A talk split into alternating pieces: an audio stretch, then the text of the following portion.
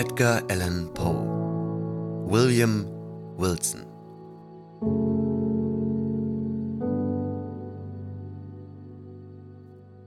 Erlaubt, dass ich mich William Wilson nenne. Das reine schöne Blatt hier vor mir soll nicht mit meinem wahren Namen befleckt werden, der meine Familie mit Abscheu und Entsetzen, je mit Ekel erfüllt.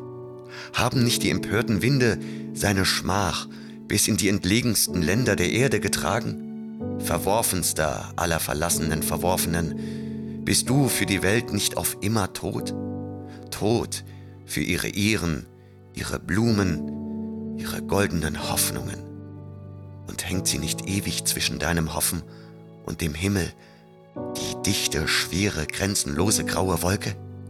Selbst wenn ich es könnte, würde ich es doch vermeiden, von dem unaussprechlichen Elend und der unverzeihlichen Verdorbenheit meiner letzten Jahre hier zu reden. Von dieser Zeit, von diesen letzten Jahren, die meine Seele so mit Schändlichkeit belastet, will ich nur insofern reden, als ich versuchen will, hier niederzulegen, was mich so in die Tiefen des Bösen hineingetrieben. Gewöhnlich sinkt der Mensch nur nach und nach. Von mir fiel alle Tugend in einem Augenblicke ab, gleich einem Mantel. Aus verhältnismäßig geringer Schlechtigkeit wuchs ich mit Riesenkraft zu den Ungeheuerlichkeiten eines Heliogabalus auf. Welcher Zufall, welches eine Ereignis dies veranlasste, will ich euch jetzt berichten. Mir naht der Tod und der Schatten, der ihm vorhergeht, hat meinen Geist sanftmütig gemacht. Da ich nun das düstere Tal durchschreiten muss, verlangt mich nach dem Mitgefühl, fast hätte ich gesagt nach dem Mitleid meiner Menschenbrüder. Ich möchte Sie gern davon überzeugen, dass ich in gewissem Grade der Sklave von Umständen gewesen bin, die außerhalb menschlicher Berechnung liegen.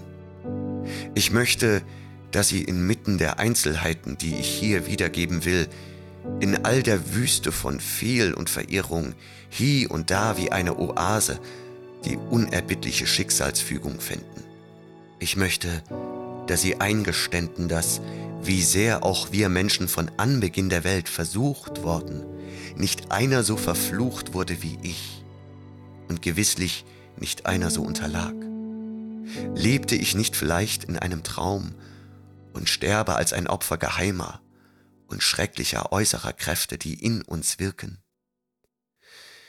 Ich bin der Abkömmling eines Geschlechtes, das sich von jeher durch eine starke Einbildungskraft und ein leicht erregbares Temperament auszeichnete, und schon in frühester Kindheit bewies ich, dass ich ein echter Erbe dieser Familienveranlagung sei.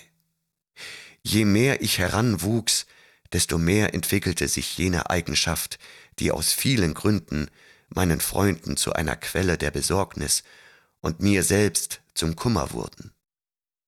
Ich wurde eigensinnig, ein Sklave all meiner wunderlichen Leidenschaften.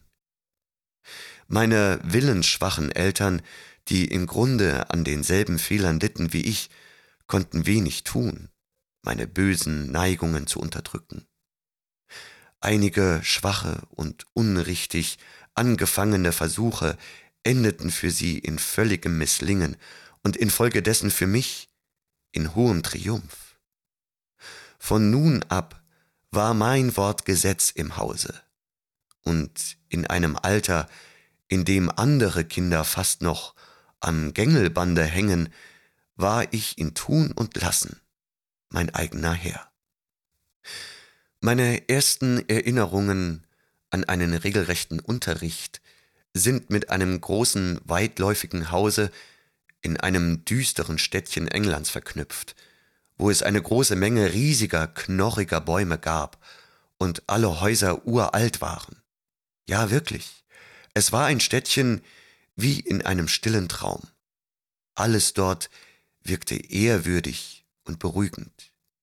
Jetzt, da ich das schreibe, fühle ich wieder im Geiste die erfrischende Kühle, seiner tiefschattigen Alleen, atme den Duft seiner tausend Büsche und Hecken und erschauere von neuem unter dem tiefdunklen Ton seiner Kirchenglocken, die Stunde für Stunde mit plötzlichem Dröhnen die Sonnennebel durchbrachen, in die der verwitternde Kirchturm schlummernd eingebettet lag.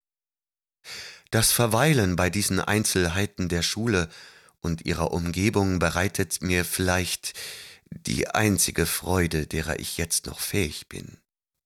Mir, der ich so tief im Elend stecke, der ich die Wirklichkeit so dunkel lastend empfinde, wird man verzeihen, dass ich geringe und zeitweilige Erholung suche im Verweilen bei solchen Einzelheiten, die überdies, so unbedeutend und vielleicht sogar lächerlich sie scheinen mögen, in meiner Erinnerung von großer Wichtigkeit sind, da sie zu einer Zeit und einem Orte in Beziehung stehen, in denen mir die erste unklare Kunde wurde von dem dunklen Geschick, das mich später so ganz umschattete. Erlaubt mir also diese Rückerinnerungen. Das Haus, ich sagte es schon, war alt und von weitläufiger, unregelmäßiger Bauart. Das Grundstück war sehr umfangreich und von einer hohen, festen Backsteinmauer umschlossen, die oben mit Mörtel bestrichen war, in dem Glassplitter steckten. Dieser Festungswall, diese Gefängnismauer bildete die Grenze unseres Reiches, das wir nur dreimal in der Woche verlassen durften. Einmal Samstagnachmittag, wenn wir von zwei Unterlehrern begleitet gemeinsam einen kurzen Spaziergang in die angrenzenden Felder machen durften, und zweimal des Sonntags, wenn man uns in Reih und Glied zum Morgen- und Abendgottesdienst in die Stadtkirche führte. Der Pfarrer dieser Kirche war unser Schulvorsteher. Mit welch tiefer Verwunderung, ja Ratlosigkeit pflegte ich ihn von unserem entlegenen Platz auf dem Chor aus zu betrachten, wenn er mit feierlich abgemessenen Schritten zur Kanzel emporstieg. Dieser heilige Mann mit der so gottergebenen Miene, im strahlenden Priestergewande, mit sorgsam gepuderter, steifer und umfangreicher Perücke, konnte derselbe sein, der mit saurer Miene und tabakbeschmutzter Kleidung den Stock in der Hand drakonische Gesetze ausübte. O ungeheurer Widerspruch, o ewig unbegreifliches Rätsel. In einem Winkel der gewaltigen Mauer drohte ein noch gewaltigeres Tor. Es war mit Eisenstangen verriegelt und von Eisenspießen überragt. Welch tiefe Furcht flößte es ein. Es öffnete sich nie, abgesehen für die drei regelmäßig wiederkehrenden wöchentlichen Ausgänge. Dann aber fanden wir in jedem Kreischen seiner mächtigen Angeln eine Fülle des Geheimnisvollen, eine Welt von Stoff für ernstes Gespräch oder stumme Betrachtung. Das weite Grundstück war von unregelmäßiger Form und hatte manche umfangreiche Plätze. Drei oder vier der größten bildeten den Spielhof. Er war eben und mit feinem, harten Kies bedeckt. Weder Bäume noch Bänke standen dort. Natürlich lag er in der Nähe des Hauses. Vor dem Hause lag ein schmaler Rasenplatz mit Buchsbaum und anderem Strauchwerk eingefasst. Diesen geheiligten Teil überschritten wir jedoch nur selten, etwa bei Ankunft in der Schule oder bei der endgültigen Abreise oder wenn ein Verwandter oder Freund uns eingeladen, die Weihnachts- oder Sommerferien bei ihm zu verleben. Aber das Haus, was war es für ein komischer alter Bau? Für mich ein wahres Zauberschloss. Seine Winkel und Gänge seine unbegreiflichen Ein- und Anbauten nahmen kein Ende. Es war jederzeit schwierig anzugeben, in welchem seiner beiden Stockwerke man sich gerade befand. Man konnte sicher sein, von einem Zimmer zum anderen immer ein paar Stufen hinauf oder hinunter zu müssen. Dann gab es zahllose Seitengänge, die sich trennten und wieder vereinigten oder sich wie ein Ring in sich selbst schlossen, so dass der klarste Begriff, den wir vom ganzen Hause hatten, beinahe der Vorstellung gleichkam, die wir uns in der Unendlichkeit machten. Während der fünf Jahre, die ich hier verlebte, konnte ich nie mit Sicherheit feststellen, in welchem entlegenen Teile der kleine Schlafsaal lag, der mir und etlichen 18 oder 20 anderen Schülern zugewiesen war. Das Schulzimmer schien mir der größte Raum im Hause, ja, in der ganzen Welt. Er war sehr lang, schmal und auffallend niedrig, mit spitzen gotischen Fenstern und einer Decke aus Eichenholz. In einem entlegenen, schreckeneinflößenden Winkel befand sich ein viereckiger Verschlag von acht oder zehn Fuß Durchmesser, der stets während der Unterrichtsstunden das Sanktum unseres Schulvorstehers, des Reverend Dr. Bransby, bildete. Der Verschlag war durch eine mächtige Türe wohl verwahrt, und wir wären lieber unter Martern gestorben, als dass wir gewagt hätten, in Abwesenheit des Dominus die Türe zu öffnen. In anderen Winkeln standen zwei ähnliche Kästen, vor denen wir zwar weniger Ehrfurcht, aber immerhin Furcht hatten. Einer derselben war das Katheter des Lehrers für klassische Sprachen, der andere das für den Lehrer des Englischen, der gleichzeitig Mathematiklehrer war. Verstreut im Saal, kreuz und quer in wüster Unregelmäßigkeit, standen zahlreiche Bänke und Pulte, schwarz, alt und abgenutzt, mit Stapeln abgegriffener Bücher bedeckt und so mit Initialen, ganzen Namen, komischen Figuren und anderen künstlerischen Schnitzversuchen bedeckt, dass sie ganz ihre ursprüngliche Form, die sie in längst vergangenen Tagen besessen haben mussten, eingebüßt hatten. Am einen Ende des Saales stand ein riesiger Eimer mit Wasser, am anderen eine Uhr von verblüffenden Dimensionen. Eingeschlossen von den gewaltigen Mauern dieser ehrwürdigen Anstalt verbrachte ich das dritte Lustrum meines Lebens, doch weder in Langeweile noch Unbehagen. Die überschäumende Gestaltungskraft des kindlichen Geistes verlangte keine Welt der Ereignisse, um Beschäftigungen oder Unterhaltung zu finden, und die anscheinend düstere Einförmigkeit der Schule brachte mir stärkere Erregungen als meine reifere Jugend aus dem Wohlleben oder meine volle Manneskraft aus dem Verbrechen schöpften. Ich muss allerdings annehmen, dass meine geistige Entwicklung eine ungewöhnliche, ja fast krankhafte gewesen ist. Die meisten Menschen haben in reifen Jahren selten noch eine frische Erinnerung an die großen Ereignisse aus ihrer frühen Kindheit.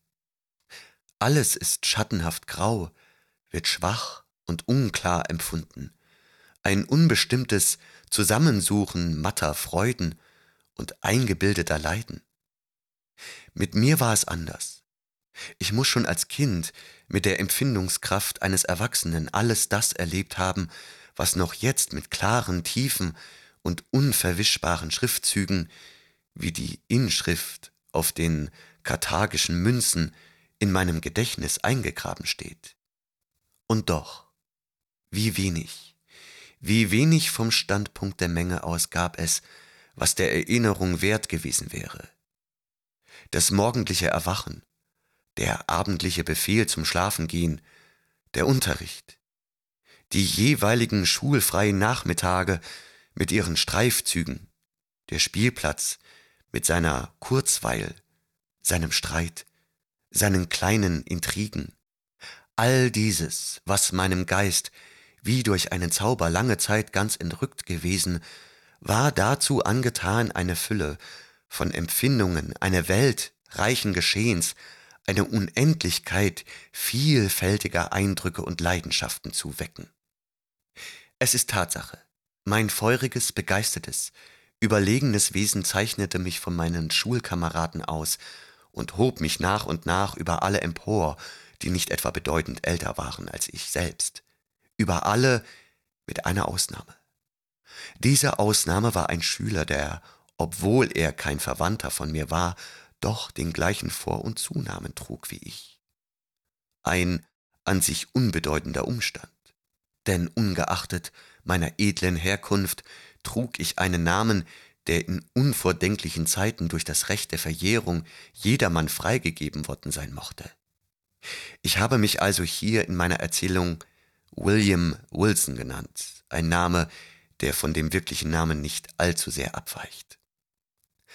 Von allen Kameraden nun, die bei unseren Spielen meine Bande bildeten, wagte es mein Namensvetter allein, sowohl im Unterricht als auch in Sport und Spiel, mit mir zu wetteifern, meinen Behauptungen keinen Glauben zu schenken, sich meinem Willen nicht unterzuordnen, kurz, sich in allem gegen meine ehrgeizige Oberherrschaft aufzulehnen. Wenn es aber auf Erden einen überlegenen und unbeschränkten Despotismus gibt, so ist es der, den der Herrschergeist eines Knaben auf seine weniger willensstarken Gefährten ausübt. Wilsons Widersetzlichkeit war für mich eine Quelle der Verwirrung, umso mehr, als ich trotz der prahlerischen Großtuerei, mit der ich ihn und seine Anmaßungen vor den anderen behandelte, ihn in Geheimen fürchtete und annehmen musste, dass nur wahre Überlegenheit ihn befähige, sich mit mir zu messen. Mich aber kostete es beständige Anstrengung, nicht von ihm überflügelt zu werden. Doch wurde seine Ebenbürtigkeit in Wahrheit nur von mir selbst bemerkt. Unsere Kameraden schienen in unerklärlicher Blindheit diese Möglichkeit nicht einmal zu ahnen. Auch äußerten sich seine Nebenbuhlerschaft und sein hartnäckiger Widerspruch weniger laut und aufdringlich als insgeheim. Es hatte den Anschein, als mangele ihm sowohl der Ehrgeiz zu herrschen, als auch die leidenschaftliche Willenskraft, sich durchzusetzen. Man konnte glauben, dass nur das launische Vergnügen, mein Erstaunen zu erwecken oder mich zu ärgern, seine Nebenbuhlerschaft veranlasse. Trotzdem gab es Zeiten, wo ich voll Verwunderung, Beschämung und Trotz wahrnehmen musste, dass er neben seinen Angriffen, Beleidigungen und Widerreden eine gewisse unangebrachte und mir durchaus unerwünschte Liebenswürdigkeit, ja Zuneigung verriet. Ich konnte mir sein Betragen nur als die Folge ungeheuren Dünkels erklären, der es ja immer liebt, sich in überlegenes Wohlwollen zu kleiden. Es mag seltsam erscheinen, dass ich trotz der fortgesetzten Angst, in die mich die Rivalität Wilsons versetzte, und trotz seines unerträglichen Widerspruchsgeistes mich nicht dahin bringen konnte, ihn wirklich zu hassen. Gewiss, wir hatten fast täglich Streit miteinander, und wenn er mir dann auch öffentlich die Siegespalme überließ, so gelang es ihm doch, mich irgendwie fühlen zu lassen, dass eigentlich er es war, der sie verdiente. Aber ein gewisser Stolz meinerseits und eine echte Würde seinerseits hielten uns davon ab, ernstlich miteinander zu zanken. In unseren Charakteren jedoch gab es viel Verwandtes. Und nur unser seltsamer Wetteifer war schuld daran, dass meine Gefühle für ihn nicht zu wahrer Freundschaft reiften. Es ist tatsächlich schwer, das Empfinden, das ich für ihn hatte, zu bestimmen oder zu erklären. Es war ein buntes und widersprechendes Gemisch. Etwas eigensinnige Feindseligkeit, die dennoch nicht Hass war, etwas Achtung, mehr Bewunderung, viel Furcht und eine Welt rastloser Neugier. Für Seelenkenner wird es unnötig scheinen, hinzuzufügen, dass Wilson und ich die unzertrennlichsten Gefährten waren. Sicherlich lag es an diesen ganzen außergewöhnlichen Beziehungen, dass ich meine Angriffe auf ihn, und es gab deren genug, sowohl offene als versteckte, in Form einer bösen Neckerei oder eines Schabernacks ausführte, als scheinbaren Spaß, der dennoch Schmerz bereitete. Eine derartige Handlungsweise lag meiner Stimmung für ihn näher, als etwa ausgesprochene Feindseligkeit. Doch meine Unternehmungen gegen ihn waren keineswegs immer erfolgreich. Mochte ich meine Pläne auch noch so pfiffig ausgeheckt haben, denn mein Namensvetter hatte in seinem Wesen so viel vornehme Zurückhaltung, dass er keine Achillesferse bot. Wohl spottete er gerne selbst, ihn aber lächerlich zu machen, war beinahe unmöglich. Ich konnte tatsächlich nur einen wunden Punkt an ihm entdecken.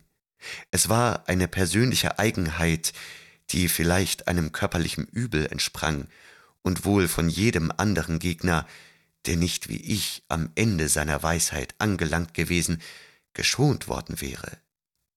Mein Rivale hatte eine Schwäche der Sprechorgane, die ihn hinderte, seine Stimme über ein sehr leises Flüstern zu erheben. Ich verfehlte nicht, aus diesem Übel meinen armseligen Vorteil zu ziehen. Wilson dankte mir das auf mannigfache Weise, und besonders eine Form der Rache hatte er, die mich unbeschreiblich ärgerte. Woher er die Schlauheit genommen, herauszufinden, dass solche scheinbare Kleinigkeit mich kränken könne, ist eine Frage, die ich nie zu lösen vermochte. Als er die Sache aber einmal entdeckt hatte, nutzte er sie weidlich aus. Ich hatte stets einen Widerwillen vor meinem unfeinen Familiennamen und meinem so gewöhnlichen, ja geradezu plebejischen Vornamen empfunden. Sein Klang war meinen Ohren abstoßend, und als ich am Tage meines Schulantritts erfuhr, dass gleichzeitig ein zweiter William Wilson eintrete, war ich auf diesen zornig, weil er den verhassten Namen trug und dem Namen doppelt Feind, weil auch noch ein Fremder ihn führte, der nun schuld war, dass ich ihn doppelt so oft hören musste. Ein Fremder, den ich beständig um mich haben sollte und dessen Angelegenheiten, so wie der Lauf der Dinge in der Schule nun einmal war, infolge der verwünschten Namensgleichheit unvermeidlicherweise mit den meinigen verknüpft und verwechselt werden mussten. Mein durch diese Umstände hervorgerufener Verdruß nahm bei jeder Gelegenheit zu, bei der eine geistige oder leibliche Ähnlichkeit zwischen meinem Nebenbuhler und mir zutage trat. Ich hatte damals die bemerkenswerte Tatsache, dass wir ganz gleichaltrig waren, noch nicht entdeckt. Aber ich sah, dass wir von gleicher Größe waren und sogar im allgemeinen Körperumriss und in den Gesichtszügen einander glichen. Auch ärgerte mich das in den oberen Klassen umlaufende Gerücht, dass wir miteinander verwandt seien. Mit einem Wort, nichts konnte mich so entsetzlich verletzen, ja geradezu beunruhigen, obgleich ich diese Unruhe sorgfältig zu verbergen wusste, wie irgendein Wort darüber, dass wir einander an Geist oder Körper oder Betragen ähnlich seien. Doch hatte ich eigentlich mit Ausnahme des Gerüchtes von unserer Verwandtschaft keinen Grund zu der Annahme, dass unsere Ähnlichkeiten jemals zur Sprache gebracht oder überhaupt von unseren Mitschülern wahrgenommen würden. Nur Wilson selbst bemerkte sie offenbar ebenso klar wie ich. Dass er darin aber ein so furchtbares Feld für seine Quälereien fand, kann, wie ich schon einmal sagte, nur seinem ungewöhnlichen Scharfsinn zugeschrieben werden. Die Rolle, die er spielte, bestand in einer bis ins kleinste vollendeten Nachahmung meines Ichs in Wort und Tun, und er spielte sie zum Bewundern gut. Meine Kleidung nachzuahmen war ein leichtes, meinen Gang und meine Haltung eignete er sich ohne Schwierigkeit an, abgesehen von dem Hemmnis, das ihm sein Sprachfehler in den Weg legte, entging nicht einmal meine Stimme seiner Nachahmungskunst. Wirklich, laute Töne konnte er selbstredend nicht wiederholen, aber sein Tonfall war ganz der meine, und sein eigenartiges Flüstern wurde zum vollkommenen Echo meiner eigenen Stimme. Wie sehr dies vortreffliche Porträt mich quälte. Denn eine Karikatur kann man es nicht einmal nennen, will ich nicht zu beschreiben versuchen. Ich hatte nur einen Trost, die Tatsache, dass diese Imitation offenbar nur von mir selbst wahrgenommen wurde und dass ich als einziger Mitwisser nur meinen spöttisch lächelnden Namensvetter hatte. Befriedigt in seinem Herzen, den gewünschten Erfolg erzielt zu haben, schien er innerlich über den mir glücklich beigebrachten Stich zu kichern und war bezeichnenderweise gleichgültig gegen den allgemeinen Beifall, den der Erfolg seiner schlauen Bemühungen leicht hätte einheimsen können. Dass die Schüler tatsächlich seine Absicht nicht fühlten, seine Meisterschaft nicht wahrnahmen und sich an meiner Verspottung nicht beteiligten, war mir monatelang ein unlösbares Rätsel. Vielleicht war es das allmähliche Heranreifen seiner Kopierkunst, was diese so unauffällig machte, oder noch wahrscheinlicher verdankte ich meine Sicherheit vor den anderen dem weisen Maßhalten des Kopisten, der die groben Äußerlichkeiten verachtete. Also alles das, was bei einem Bilde oberflächlichen Beschauens auffallen könnte und vor allem den ganzen Geist seines Originals wiederzugeben suchte. Für meine Augen und zu meinem Kummer. Ich habe bereits mehr als einmal davon gesprochen, welch abscheuliche Beschützermiene er mir gegenüber aufsetzte und wie vorwitzig er gegen meine Anordnungen Einspruch erhob.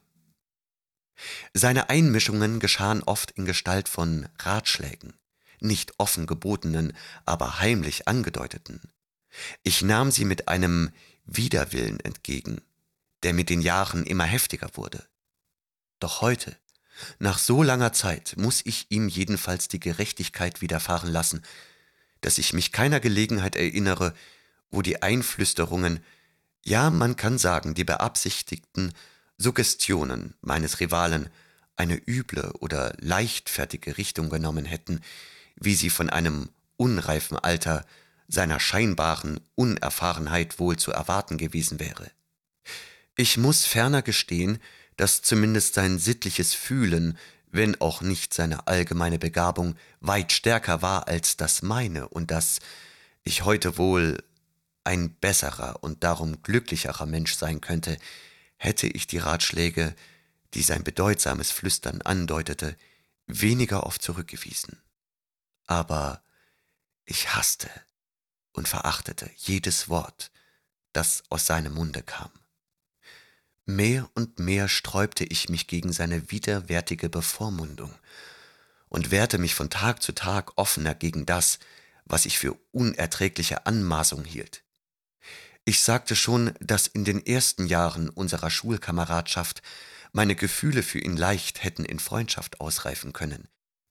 In den letzten Monaten meines Aufenthalts in der Schule aber, in denen übrigens seine Zudringlichkeit mehr und mehr nachgelassen hatte, verwandelte sich mein Empfinden in fast demselben Verhältnis in wirklichen Hass. Ich glaube, er bemerkte das bei irgendeiner Gelegenheit und mied mich von da an oder tat doch so. Es war etwa um diese Zeit, wenn ich mich recht erinnere, dass er in einem heftigen Wortwechsel, den wir miteinander hatten, seine Zurückhaltung mehr als gewöhnlich aufgab und mit seiner Natur eigentlich fremden Offenheit auftrat. Und bei dieser Gelegenheit entdeckte ich in seinem Tonfall, seiner Miene und seiner ganzen Erscheinung ein etwas, das mich zuerst verblüffte und dann tief fesselte. Erinnerungen, Vorstellungen aus meiner frühesten Kindheit, seltsame, verwirrte und einander überstürzende Vorstellungen aus einer Zeit, in der mein Gedächtnis noch nicht geboren war, überfielen meinen Geist. Ich kann das sonderbare Gefühl, das mich erfasste, wohl am besten wiedergeben, wenn ich sage, dass es mir schwer wurde, den Glauben abzuschütteln diesem Wesen, das da vor mir stand, vor langer Zeit einmal, ja vielleicht in unendlich ferner Vergangenheit, verwandt gewesen zu sein. Die Täuschung verschwand jedoch so schnell, wie sie gekommen. Und ich erwähne sie nur, weil sie mir am Tage der letzten Unterredung mit meinem eigentümlichen Namensvetter kam. Das riesige alte Haus mit seinen zahllosen Räumen hatte mehrere sehr große Zimmer, die miteinander in Verbindung standen und in denen die Mehrzahl der Schüler ihr Nachtlager hatte. Doch gab es auch, wie das bei einem so ungünstig gebauten Hause selbstverständlich war, viele kleine Kammern und Schlupfwinkel. Und diese hatte der haushälterische Geist Dr. Bransbys ebenfalls zu Schlafräumen hergerichtet, wenn auch ein jeder so eng nur war, dass er nur einen einzigen Menschen beherbergen konnte. In einer dieser kleinen Kammern schlief Wilson. Eines Nachts, gegen Ende meines fünften Schuljahres und kurz nach dem vorhin erwähnten Wortwechsel, erhob ich mich, als alles schlief, und schlich mit einer kleinen Lampe in der Hand durch ein Labyrinth von Gängen nach der Schlafkammer meines Rivalen. Da mir meine Rachepläne so oft misslungen waren, hatte ich mir nun einen neuen Schabernack ausgedacht, der ihn die ganze Bosheit fühlen lassen sollte, deren ich fähig war. Als ich sein Kämmerchen erreicht hatte, trat ich geräuschlos ein, nachdem ich die abgeblendete Lampe draußen zurückgelassen. Ich trat einen Schritt vor und hörte ihn ruhig atmen. Als ich mich davon überzeugt hatte, dass er schlief, ging ich zurück, holte die Lampe und trat ans Bett. Es war von Vorhängen umschlossen, die ich langsam und leise beiseite schob, da sie mich an der Ausführung meines Vorhabens hinderten. Das helle Licht der Lampe traf den Schläfer, als meine Blicke auf sein Antlitz fielen. Ich blickte und Betäubung, eisige Erstarrung befiel mich. Meine Knie wankten. Ich rang nach Atem. Meine Seele erfüllte ein unerklärliches, unerträgliches Entsetzen. Und atemlos brachte ich die Lampe seinem Gesicht noch näher. Dieses waren die Züge William Wilsons? Ich sah es, dass es die seine waren, aber ich schauderte, wie in einem Fieberanfall bei der Vorstellung, sie wären es nicht. Was war an ihnen, das mich so verwirrte? Ich spähte, während tausend unzusammenhängende Gedanken mein Hirn durchkreuzten. Nicht so erschien er, sicherlich nicht so in seinem lebhaften wachen Stunden.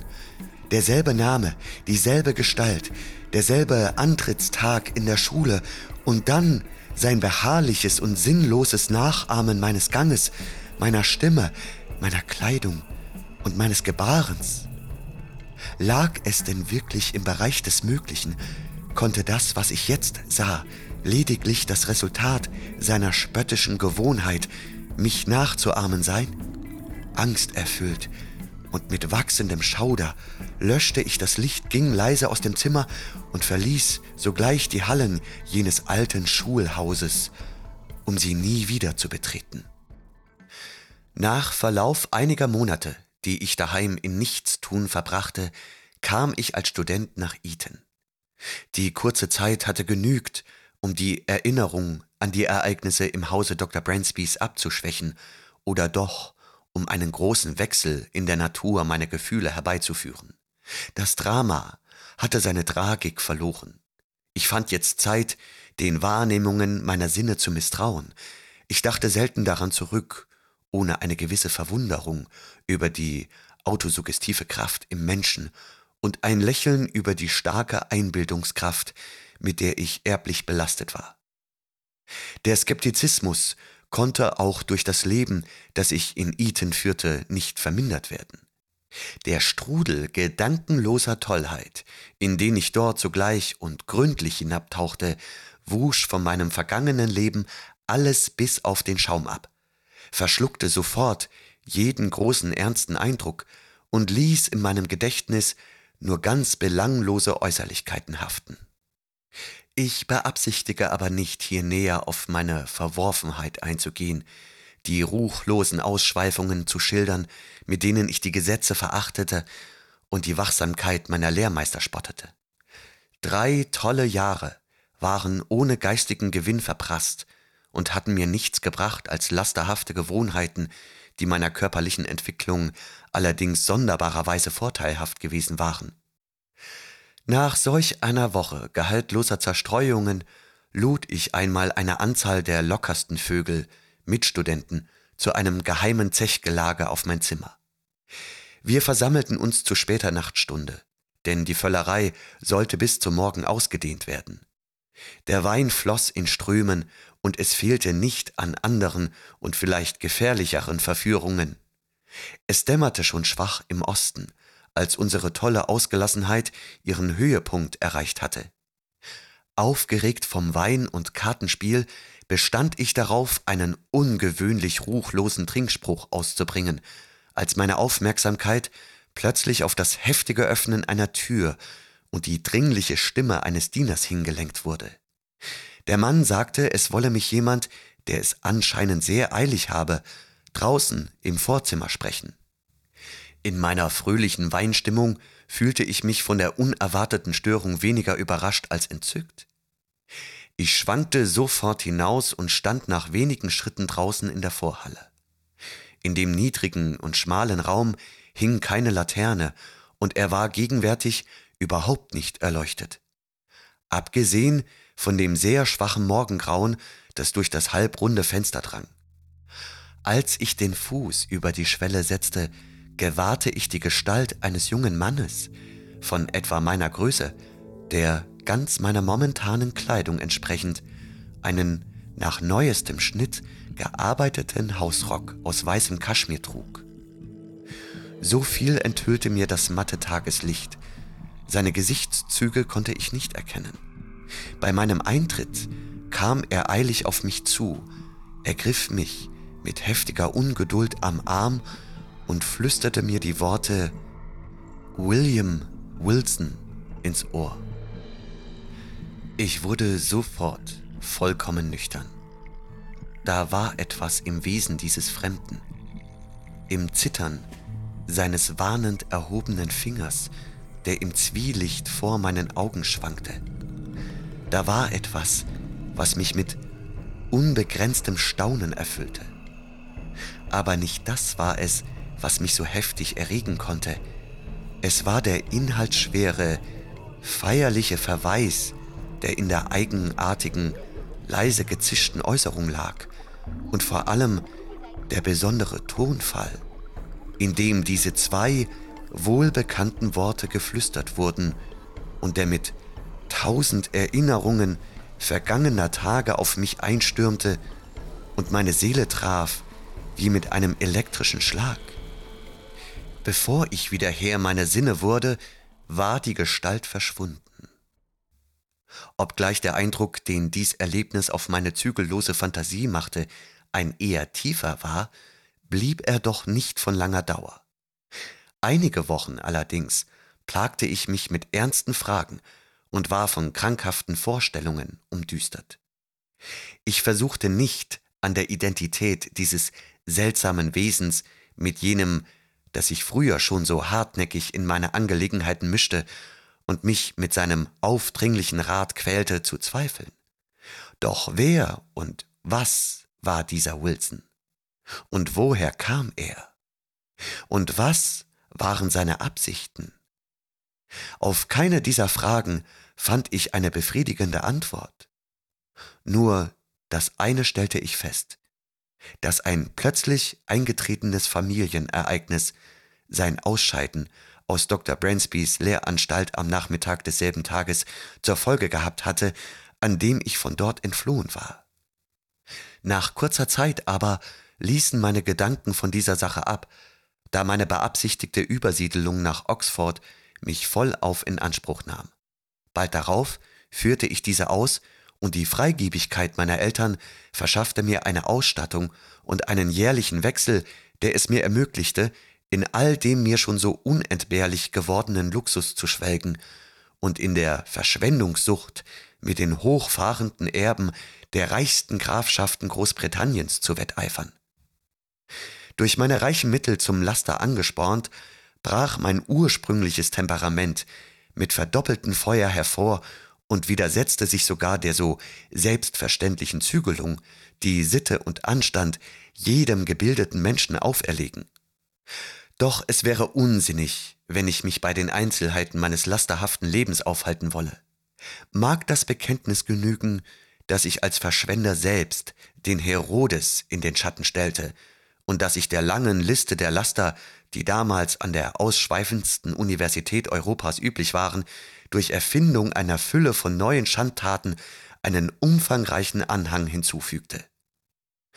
Und doch ist es wohl schwer zu glauben, dass ich sogar so weit gekommen war, mir die gemeinsten Schliche der Gewohnheitsspieler anzueignen und meine Erfahrung in ihrer verächtlichen Wissenschaft dazu zu benutzen, auf Kosten meiner harmlosen Mitstudenten meine ohne dies ungeheuren Einnahmen zu vergrößern. Aber es war so. Und dieses unerhörte Hohnsprechen auf alle Ehre und Manneswürde war zweifellos der Hauptgrund, ja wohl der einzige Grund, dass ich straflos ausging.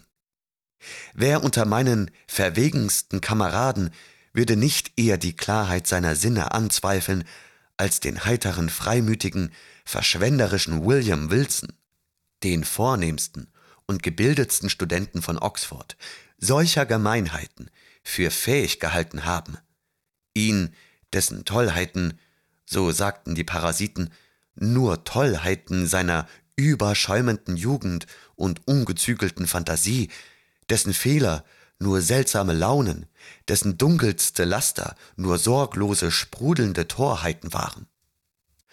Schon zwei Jahre lang war ich in dieser Weise erfolgreich tätig gewesen, als ein junger, erst jüngst geadelter Emporkömmling namens Glendinning die Universität bezog.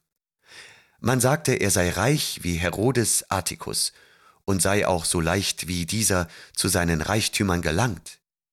Ich entdeckte bald, dass er kein großer Schlaukopf war und hielt ihn für ein passendes Objekt für die Anwendung meiner einträglichen Kunst. Ich forderte ihn des Öfteren zum Spiel auf, und mit der üblichen List des Falschspielers ließ ich ihn zunächst beträchtliche Summen gewinnen, um ihn später desto sicherer einzufangen.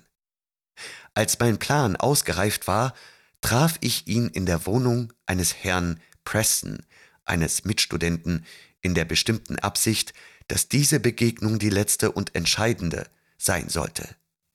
Preston war mit jedem von uns befreundet, hatte aber natürlich nicht die leiseste Ahnung von meinem Vorhaben.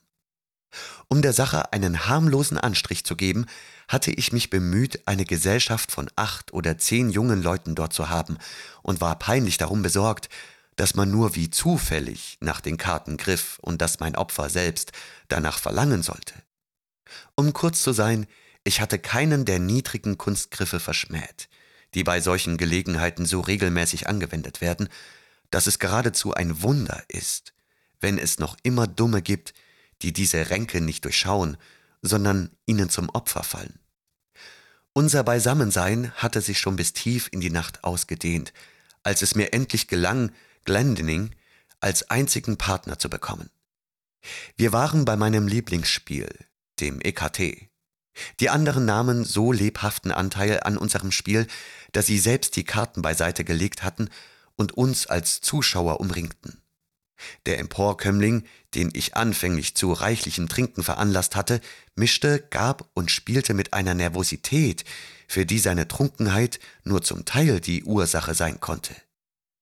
In sehr kurzer Zeit schuldete er mir bereits beträchtliche Summen. Nun aber tat er einen tiefen Zug aus seinem Portweinglas und schlug mir vor, was meine kühle Berechnung nicht anders erwartet hatte, unseren bereits übertrieben hohen Einsatz zu verdoppeln. Mit gut gespieltem Widerstreben und nicht, ehe meine wiederholte Weigerung ihn zu ein paar ärgerlichen Worten veranlasst hatte, die mein Nachgeben gewissermaßen herausforderten, willigte ich schließlich ein.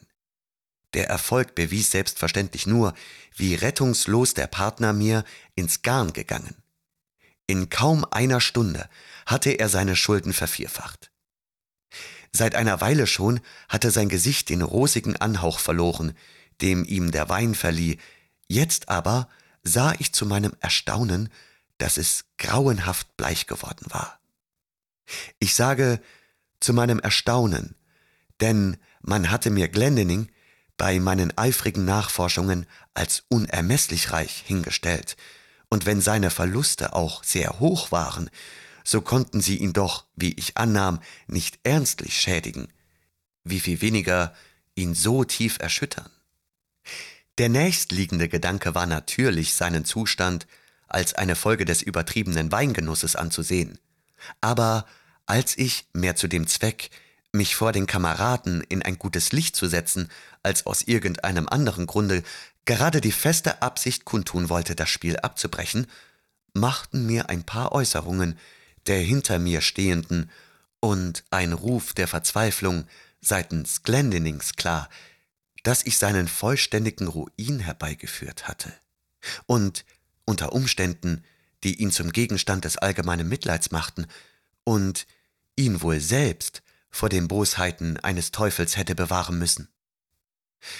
Wie ich mich nun weiter verhalten haben würde, ist schwer zu sagen.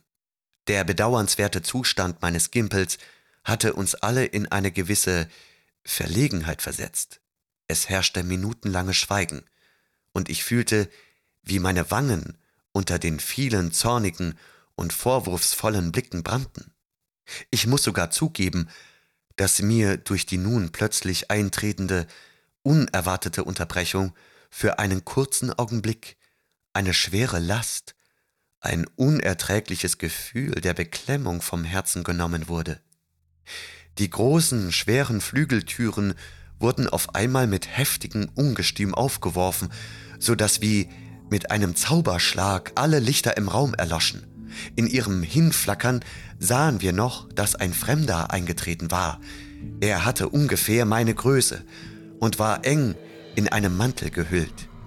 Schnell aber war es vollständig dunkel geworden, und wir konnten nur fühlen, dass er in unserer Mitte stand. Ehe einer von uns sich von dem Staunen erholt hatte, in das dies ungehörige Gebaren uns alle versetzte, vernahmen wir die Stimme des Eindringlings. Meine Herren, sagte er in einem leisen, deutlichen und wohlbekannten Flüsterton, der mir bis ins Mark drang. Meine Herren, ich versuche nicht mein Auftreten zu entschuldigen, denn ich komme, um meine Pflicht zu erfüllen. Sie sind zweifellos über den wahren Charakter des Herrn, der heute Nacht beim EKT, dem Lord Glendinning, eine große Summe abgewann, nicht unterrichtet. Ich will Ihnen daher mitteilen, dass Sie sich rasch und sicher die nötigen Aufklärungen verschaffen können. Bitte untersuchen Sie nur gründlich das Futter seines linken Ärmelaufschlags und die verschiedenen kleinen Päckchen, die sich in den reichlich großen Taschen seines bestickten Hausrocks finden werden. Während er sprach, herrschte eine so tiefe Stille, dass man das Niederfallen einer Stecknadel hätte hören können. Als er geendet, verließ er das Zimmer ebenso plötzlich, wie er es betreten. Kann ich, soll ich meine Gefühle schildern? Muss ich sagen, dass ich alle Schrecken der Verdammten durchlebte? Ich hatte wenig Zeit zum Nachdenken. Viele Hände packten mich rau, und es wurde sofort wieder Licht gemacht. Die Suche begann. Im Futter meines Ärmels fand man alle zum EKT gehörigen hohen Karten und in den Taschen meines Hausrocks eine Anzahl Kartenspiele, die den bei unseren Sitzungen gebräuchlichen vollkommen glichen, nur gehörten meine zu denen, die man mit dem Fachausdruck als die abgerundeten bezeichnet. Die hohen Karten waren oben und unten, die niederen an den Seiten leicht konvex. Wenn nun der Gimpel beim Abnehmen die Karten, wie es üblich ist, seitwärts abhebt, so wird er jedes Mal seinem Partner eine hohe Karte zuteilen, während der Falschspieler an der Schmalseite abhebt und folglich seinem Opfer keine Karte gibt, die im Spiel von irgendwelchem Wert ist. Wäre man nach dieser Entdeckung in Entrüstung ausgebrochen, ich hätte es leichter ertragen können als die schweigende Verachtung und hohnvolle Gelassenheit, mit der man die Sache aufnahm. Herr Wilson, sagte unser Gastgeber, während er sich bückte und einen kostbaren Pelzmantel aufhob, Herr Wilson, der Mantel gehört wohl Ihnen. Es war kaltes Wetter, und als ich meine Wohnung verließ, hatte ich daher, da ich nur im Hausrock war, einen Mantel übergeworfen, den ich dann hier im Hause ablegte. Ich denke, es ist überflüssig, auch hier noch nach weiteren Beweisen ihrer Hinterlist zu suchen. Er betrachtete den Mantel mit bitterem Lächeln. Wir haben schon genug davon. Sie sehen wohl selbst die Notwendigkeit ein, Oxford zu verlassen, jedenfalls aber sofort meine Wohnung zu verlassen. Verhöhnt und gedemütigt, wie ich durch diese Rede war, hätte ich mich wahrscheinlich sofort durch eine tätliche Beleidigung gerecht, wäre nicht im selben Augenblick meine ganze Aufmerksamkeit durch eine höchst sonderbare Tatsache gefesselt worden. Der Mantel, den ich bei meinem Herkommen getragen, war aus sehr seltenem Pelzwerk. Wie selten, wie außerordentlich kostbar es war, wage ich gar nicht zu sagen. Auch entstammte seine Machart meinem eigenen Erfindergeist, denn ich war, was meine Kleidung anlangte, geradezu geckenhaft eitel. Als mir daher Mr. Preston jenen Mantel reichte, den er in der Nähe der Flügeltür vom Boden aufgehoben, gewahrte ich mit Staunen und Entsetzen, dass ich den meinigen bereits auf dem Arm trug. Ich hatte ihn anscheinend ganz unwillkürlich schon ergriffen, und dass der mir dargebotene in jedem, selbst dem kleinsten Teilchen, sein vollkommenes Gegenstück war. Das merkwürdige Wesen, das mich so schrecklich bloßgestellt, war, wie ich mich erinnere, in einem Mantel gehüllt gewesen, und keiner aus unserer Gesellschaft außer mir hatte einen solchen umgehabt. Mit einiger Geistesgegenwart nahm ich den Mantel, den Preston mir reichte, legte ihn unbemerkt über den anderen auf meinen Arm und verließ mit finsteren, trotzigen Blicken das Zimmer. Am anderen Morgen trat ich vor Tagesanbruch eine Reise nach dem Kontinent an, gehetzt von Scham und Entsetzen. Ich floh vergebens. Mein böses Geschick verfolgte mich frohlockend und zeigte, dass seine geheimnisvolle Macht eigentlich jetzt erst beginne. Kaum hatte ich meine Schritte nach Paris gelenkt, als ich neue Beweise von der Anteilnahme erhielt, die dieser fürchterliche Wilson für meine Angelegenheiten zeigte. Jahre vergingen, ich fand keine Erlösung. Der Schurke, mit welch ungelegener, welch gespenstischer Geschäftigkeit trat er in Rom zwischen mich und meine ehrgeizigen Pläne, und in Wien ebenso, in Berlin, in Moskau, wo, ja wo ward mir nicht bittere Ursache, ihn aus tiefstem Herzen zu verwünschen. Schließlich floh ich vor seiner rätselhaften Tyrannei wie ein Halbwahnsinniger, und bis an das Ende der Welt floh ich vergebens. Und wieder und wieder fragte meine Seele sich in geheimer Zwiesprache mit sich selbst, wer ist er, woher kam er und was sind seine Absichten? Doch war keine Antwort zu finden. Und nun forschte ich mit peinlichster Genauigkeit der Art, dem Vorgehen, den herrschenden Zügen seiner unverschämten Überwachung nach. Aber selbst hier gab es nur wenig, worauf sich eine Vermutung gründen ließ. Es war allerdings auffallend, dass es ihm bei jedem der zahlreichen Fälle, in denen er seit kurzem meinen Weg kreuzte, lediglich darauf ankam, solche Pläne zu vereiteln oder solche Handlungen zunichte zu machen, die, wenn sie zur vollen Ausführung gelangt wären, schlimmes Elend gezeigt hätten. Welch eine armselige Rechtfertigung für eine so gewalttätige Bevormundung für ein so hartnäckiges, so freches Eingreifen in meine natürlichen Rechte der Selbstbestimmung. Ich hatte ferner festgestellt, dass mein Peiniger, der mit wundersamer Geschicklichkeit meine Erscheinung bis ins Kleinste nachahmte, es bei seinen jedesmaligen Einmischungen so einzurichten gewusst hatte, dass ich seine Gesichtszüge nicht zu sehen bekam. Mochte Wilson sein, wer er wollte, das jedenfalls war die abgeschmackteste Ziererei und Albernheit. Konnte er nur einen Augenblick annehmen, dass ich in dem Warner aus Eton, in dem Zerstörer meiner Ehre in Oxford, in ihm, der in Rom meine hochfliegenden Pläne, in Paris meine Rachegelüste, in Neapel meine leidenschaftliche Liebe vereitelte und in Ägypten ein Vorhaben störte, das er fälschlicherweise meiner Habgier zuschrieb, dass ich in diesem meinen Erbfeind und bösen Geist den William Wilson meiner Schuljahre nicht wiedererkennen würde, den Namensvetter, den Kameraden, den Rivalen, den verhassten und gefürchteten Rivalen im Hause Dr. Bransbys? Unmöglich. Doch lasst mich zu der letzten, ereignisreichen Szene des Dramas kommen. Bis jetzt hatte ich mich seiner Herrschaft blindlings unterworfen. Die tiefe Ehrfurcht, mit der ich gewohnt war, den überlegenen Charakter, die göttliche Weisheit, die scheinbare Allgegenwart und Allmacht Wilsons anzusehen, hatte gemischt mit dem Entsetzen, mit dem gewisse andere Züge seines Wesens mich erfüllten, mich von meiner eigenen Schwäche und Hilflosigkeit überzeugt und eine vollständige, wenn auch widerstrebende Unterwerfung unter seinen despotischen Willen herbeigeführt. In letzter Zeit aber hatte ich mich ganz dem Wein ergeben, und sein aufreizender Einfluss auf mein ererbtes Temperament machte mir dies Überwachtsein immer unerträglicher. Ich begann zu murren, zu überlegen, zu widerstreben. Und es war nur Einbildung, was mich glauben ließ, dass mit meiner zunehmenden Festigkeit diejenige meines Peinigers im entsprechenden Verhältnis abnahm.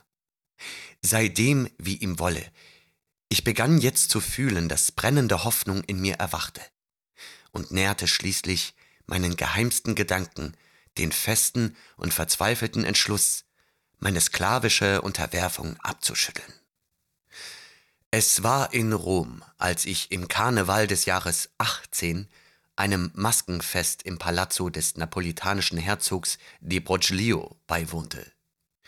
Ich hatte noch reichlicher als sonst dem Weine zugesprochen, und jetzt quälte mich die erstickende Luft der überfüllten Räume unerträglich.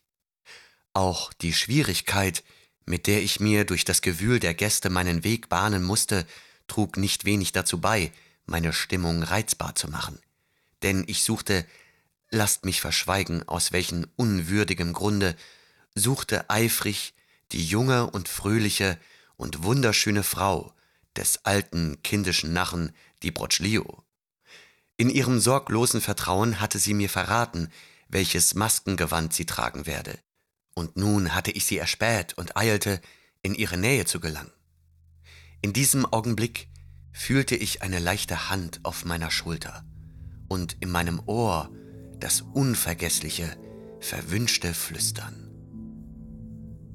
In einem wahren Wutanfall wandte ich mich dem Störer zu und ergriff ihn heftig beim Kragen.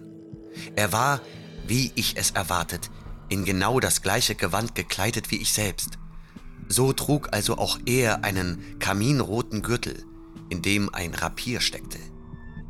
Eine schwarze Seidenmaske bedeckte sein Gesicht.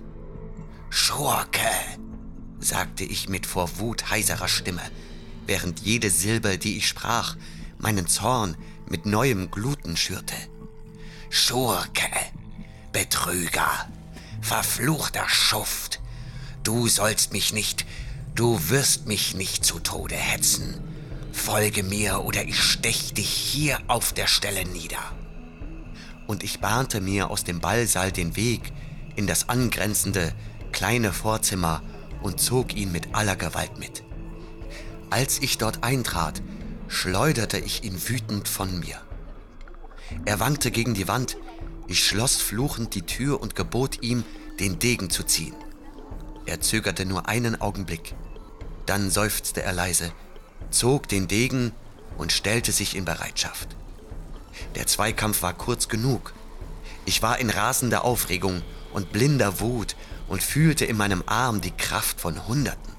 In wenigen Sekunden drängte ich ihn gegen die Wand zurück, und da ich ihn nun ganz in meiner Gewalt hatte, stach ich ihm die Waffe in viehischer Gier wieder und wieder durchs Herz.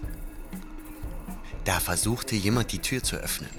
Ich eilte hin, um eine Störung fernzuhalten, kehrte aber sofort zu meinem sterbenden Gegner zurück.